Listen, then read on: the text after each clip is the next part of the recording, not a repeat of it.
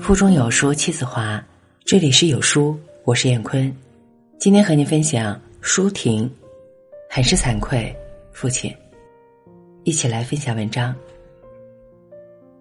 似乎是上天的安排，母亲去世时我刚成年，难以面对死亡的猝然掠夺。因有父亲的百般呵护，打击虽然如雷轰顶，心里终究没有留下太多阴影。去年初，父亲溘然离去，我四十好多，仍然如婴失乳，几近崩溃。此时，我以为人父做人母，责任亲情于一身。三股拦脚虽然断二，犹存一股牢牢维系，我才能够继续沉浮世事，不致迷失。父亲是长子。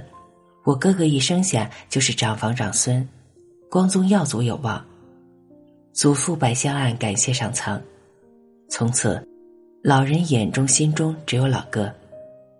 我出生那天，并无祥云瑞雾，女未大就已不中流，与受冷落的母亲被接外公家江西。父亲终于畅所欲言，抱我在故宫路的深宅大院示威游行。口中念念有词：“女神，我的女神。”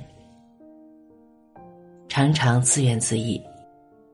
老哥是香火命根子，小妹是尾仔娇娇女，唯我掐头去尾，居中的孩子讨人嫌。父亲呵呵大笑，点着我的脑门揭短：“就你最讨麻烦最多，从上到下没少气我。”斗嘴是一回事儿，父亲最宠我，我俩心照不宣。带我上街，大马路不走，非在沟沿蹦蹦跳跳；进植物园，大门不入，非要爬墙翻栏杆别人的女儿乖乖树下捡落果，我却骑着一颤一颤的枝桠攀龙眼去海边玩沙子，略一分神，我便溜走，在礁崖上滑一脚。小屁被锋利的牡蛎壳划开半尺长的血口子，父亲用他的大手帕扎紧，吓出一头汗水。五岁的小人儿以为又闯了大祸，咬牙不哭，把嘴唇都咬破了。别的我都可以抵赖，唯此事因小臂伤痕已久，只好顾左右而言其他。母亲十八岁结婚。二十五岁生我妹妹时，从纤细脆弱发展到珠圆玉润。思维日后独挑一家重担，完成体制上的储存。有母亲宽大的臂膀遮挡时，母亲可以无名的感伤，心神恍惚，手捧一本西方小说，优雅的临窗蹙眉凝思。而我们三兄妹撒欢父亲膝前。据说我时常熟门熟路就爬到他的脑袋上。同事问父亲：“你大女儿和这三个小的年岁相差有十岁吧？”父亲很开心：“啊不，那是我太太。”同事恍然，凑近耳朵：“难怪与孩子们不亲，是续弦的吧？”父亲作为右派补遗。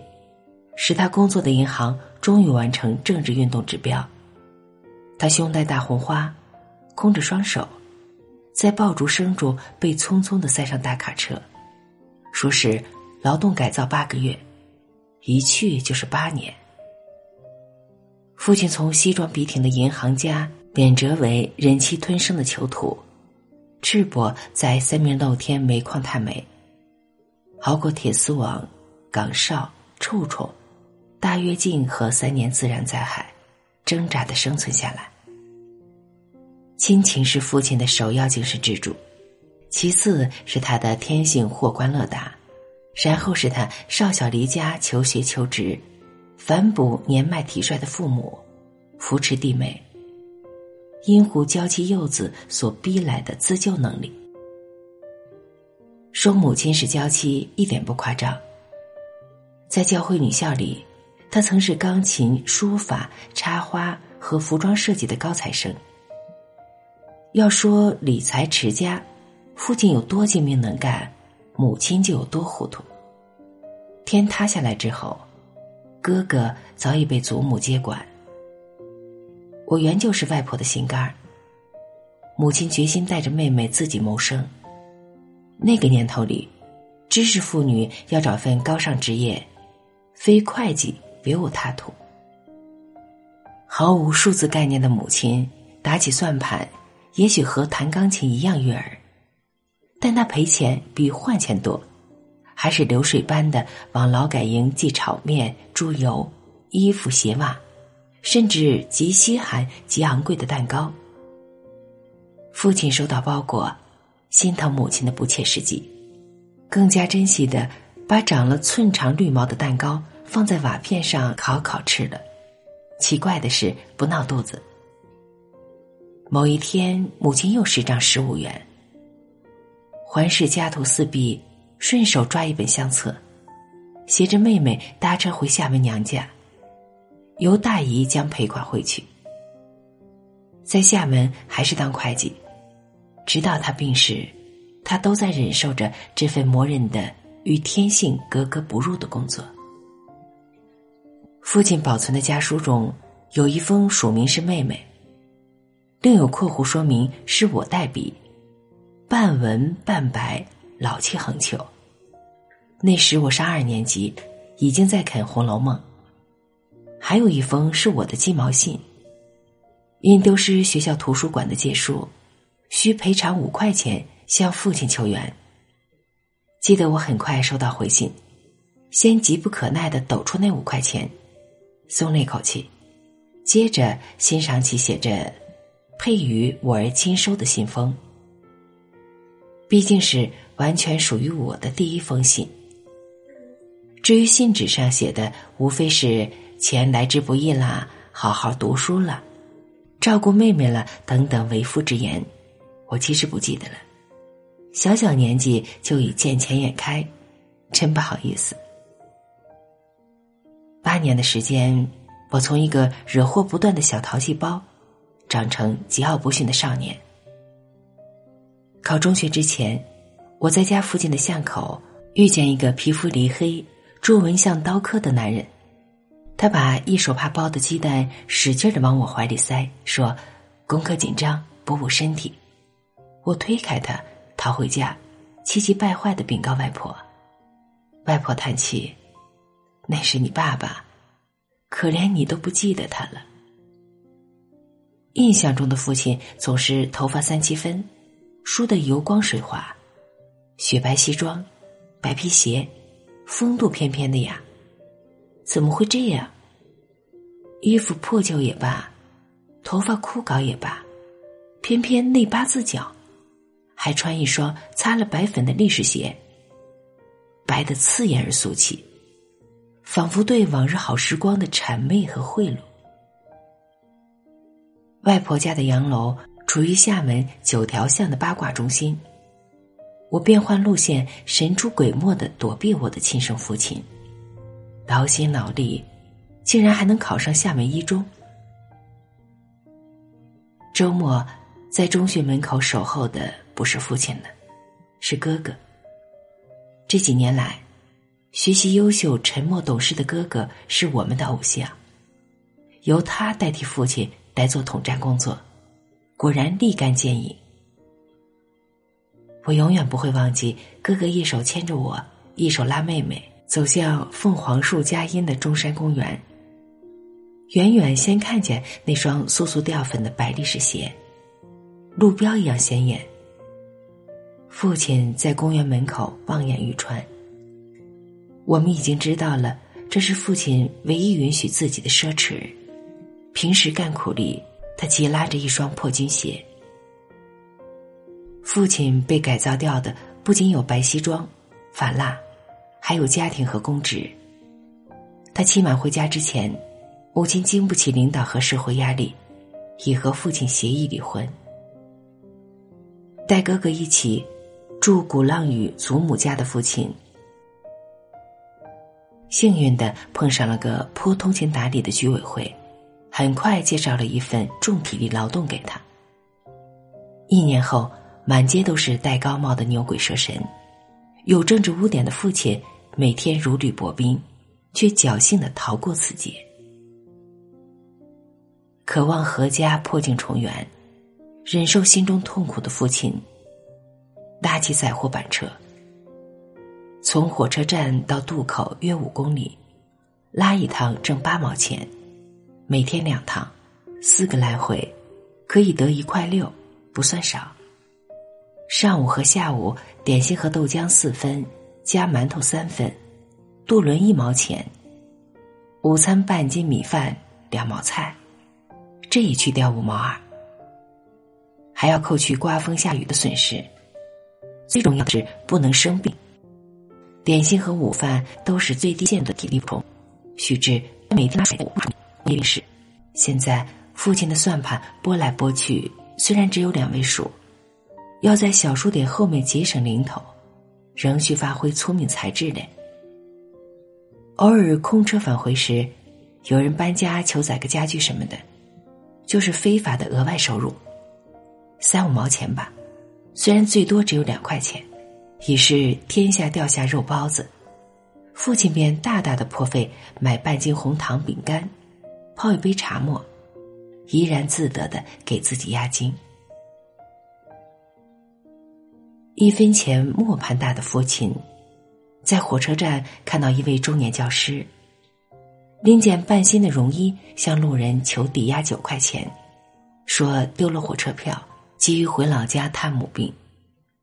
父亲派出十块钱，用清秀的隶书写下自己的姓名、地址，说：“钱借你，方便时还我。这也是血汗钱，穿上衣服吧，天冷。”那人不久即把钱邮来，同时还有一包裹是上品红菇和笋干儿我身上有那么一点的江湖义气，可以说是父亲的遗传。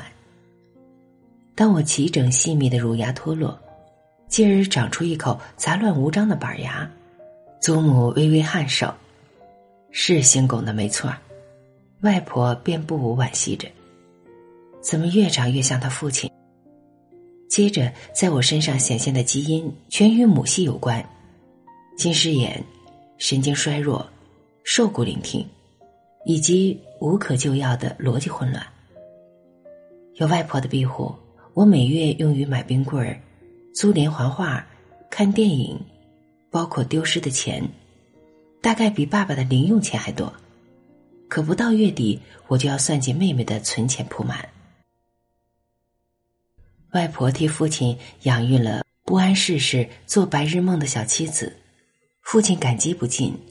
然而，体验过严酷生存斗争的父亲，眼看我母亲一经风暴就迅速凋谢。痛心疾首，决意要他的小女儿翅膀硬一些。他很想让我们知道，他领我们上动物园，给我们买新式的铅笔盒，送生日小礼物的钱是怎么挣来的，但又不忍让小姐妹俩在尘土飞扬的马路上，跟在他身后推车上坡。其实我的哥哥和堂弟们，都自觉自愿的当过父亲的义勇军。父亲经常载货的木材公司看中父亲一手好算盘，请他当仓管员，正式评了个二级工。重操财政就业，父亲虽不必在马拉松竞走，但要清点原木和各种型号的模板，劳动仍然繁重。他说服我们姐妹俩，暑假里到他工作的露天堆场去帮忙，拾捡遍地的碎木块。不一会儿。我们的手指扎了刺儿，头发上、脸蛋上沾满汗水和锯木屑。我因捉一只绿色大蚂蚱，袖子扯裂的，飘飘扬扬，翅膀一样。父亲脸上一直喜气洋洋，他犒赏我们六分钱一碗的花生酱和八分钱的大肉包。工作轻松有趣，点心好吃，还给外婆带回一麻袋的折价的爆木花。父亲那样骄傲的介绍我们给他的工友，兴致勃勃带我们去参观肮脏不堪的综合办公室。在他的草木写字台上，有我们的全家福，以及父亲看我们狼吞虎咽时不觉咂着嘴的那份满足。我似乎没有从父亲的精心策划中得到什么社会实践教育，但很可能从这一天起，我们完全认同了父亲。上山下乡运动的铁扫帚，把我们兄妹全赶到杭山区。父亲收拾好东西，准备接通知，随时与我们相聚。我们得知他的想法，吓坏了。在我们看来，举家迁来当农民，我们连回厦门探亲的机会也没有，招工更不要想。于是写信发电报，竭力阻止。我们的恐慌影响不了父亲。他在三明劳改那八年，条件更恶劣，都挺过来了。他可以照顾孩子们，并且实现他梦寐以求的家人团聚。木材公司按兵不动，父亲努力挣工资，轮到他源源不断的给我们寄包裹。我们这个知青点都是应届生，学生气很重，六个人一锅吃饭，财产公开。有次，父亲寄了个十五公斤重的木条箱，几个男孩拿扁担挑翻山去公社扛回来，我照例把包裹往厨房大柜一扔。轮到谁烧饭，谁就伸手掏去。几天后接父亲信，说包裹里不但有三个梨，还有月饼。方晓得不知不觉已过了中秋，赶快把包裹倒出来。梨流着黑水儿，月饼尚有希望。活学活用父亲当年烤蛋糕的经验，六个同伴围在大锅边煎月饼，月饼和鼻子都有点酸。每个人很仔细的把饼屑送进嘴里。插队期间，我开始写诗，写过一首《我想有个家》，只记得其中几句。哥哥吹笛子，爸爸爱喝茶，葡萄棚下妈妈养鸡鸭。多年以后，父亲还念叨，说这是我最好的诗，可惜丢了，没有发表。我再往下写的诗就没有这么好看了，糟糕的事还流传出去，被谱成吉他曲。父亲虽然担忧，但经验告诉他。在淳朴的山民之间，我其实比较安全。我回城时，外婆已去世，爸爸为我们姐妹设法租到了祖母楼下一间十二平方米的卧室。他和哥哥仍然住在祖母客厅边。我进了工厂当炉前工，高温重体力，三班倒，十分辛苦。一边失眠发烧，一边夜夜读书写作。人瘦的只有四十二公斤。我临街的八角房开始有文学青年来往，高谈阔论，弄得路人皆知。父亲和我开诚布公，要我烧掉诗稿，说我写那样的诗非常危险。我年轻气盛，拧着脖子：“你就当没有这女儿好了，不是还有哥哥妹妹吗？”父亲亲身体会过土改、反右、四清。文革历次运动，深知文字狱的厉害。他叹息着走开去。你以为出了事儿，我和你哥哥妹妹还能安然无恙吗？劝阻无望，父亲只好接受，而且全力支持。为了加强营养，不惜把他和我的伙食分出来另过。祖母见父亲变着花样给胃口刁钻的我煲汤。宠出个女儿王，其实连祖母给哥哥做两个荷包蛋，哥哥都要偷偷的留一个给我。菜炒好了，父亲在我窗外群询，等我放下笔再叫去吃饭。我唯一的家务是洗自己的衣服，连被子都是父亲带上老花镜行的。可以说，当闺女时，我好像连厨房都很少进去。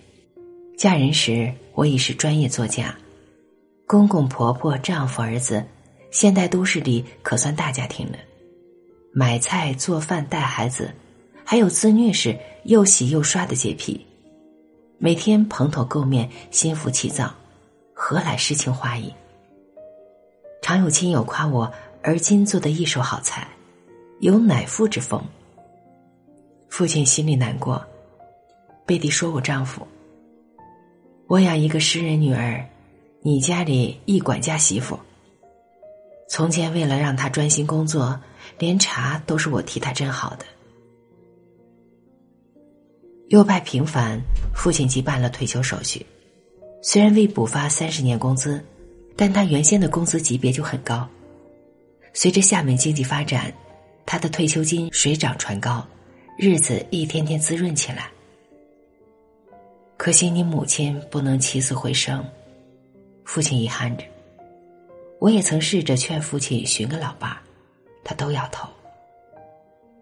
我们未成家时，他怕委屈我们；儿女们分巢而居，他又担心家里有了不相干的人，我们有陌生感，不愿意回娘家。哥哥嫂嫂极孝顺，十七八年来住一起，锅盘都会交碰，他们却不曾跟老人顶撞过。小侄女成了父亲的精神支柱，生活中心和开心果。地位旁落的我心有不甘。老爸，你逢人夸的是我嫂嫂，不夸我也罢。有好吃的，准是兰兰优先也罢。直到现在，你都时常修理我，怎没听你说兰兰一个不字？热爱生活的父亲，一旦手头宽绰。首先发扬光大的是他的美食天性。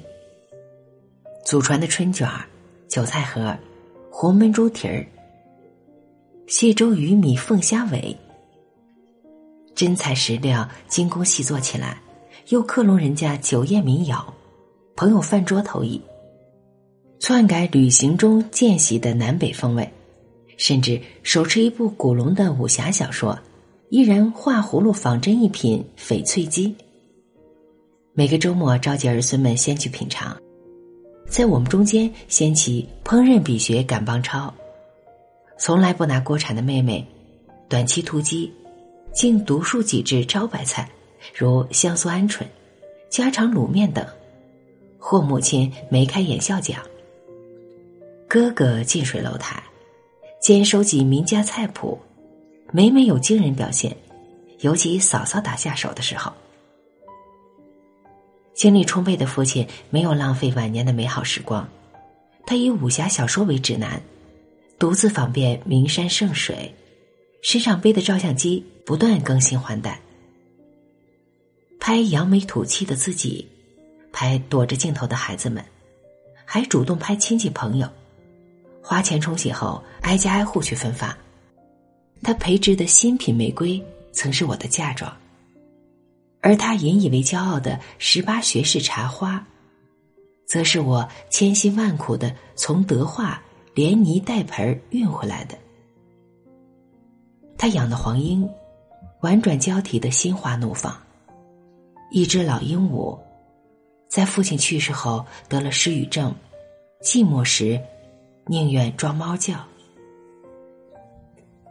父亲很以诗书传家为骄傲。对我详尽的讲解族谱，其中不少传奇。可惜当时兴致所致，不及使用录音机。祖父收藏的金石书画，文革里几乎损失殆尽。侥幸箱底油压几张伯祖父的扇面。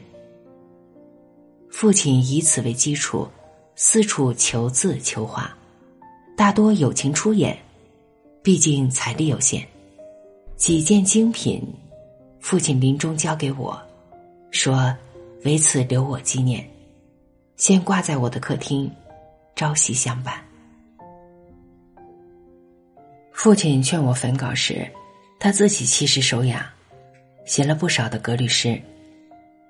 晚年他自号真斋老人，集诗成册，题《真斋诗笺》，为访客问友必备礼品之一。有段时间，他忙于参加中华诗词学会，在海内外发表诗词，入选这里那里的选本。父亲自有一帮文朋诗友，我有时回娘家，见三四青年团团围坐，听父亲引经据典的传授诗词格律。有次文章写一半，挂电话问父亲：“及笄之年是几岁？”父亲回答了。电话放下十分钟，父亲抱着大辞海来我家。再跟我说弱冠，说儿弟，顺便摇头说我家学不足。我很是惭愧，父亲。好文章分享完了，感谢聆听，再见。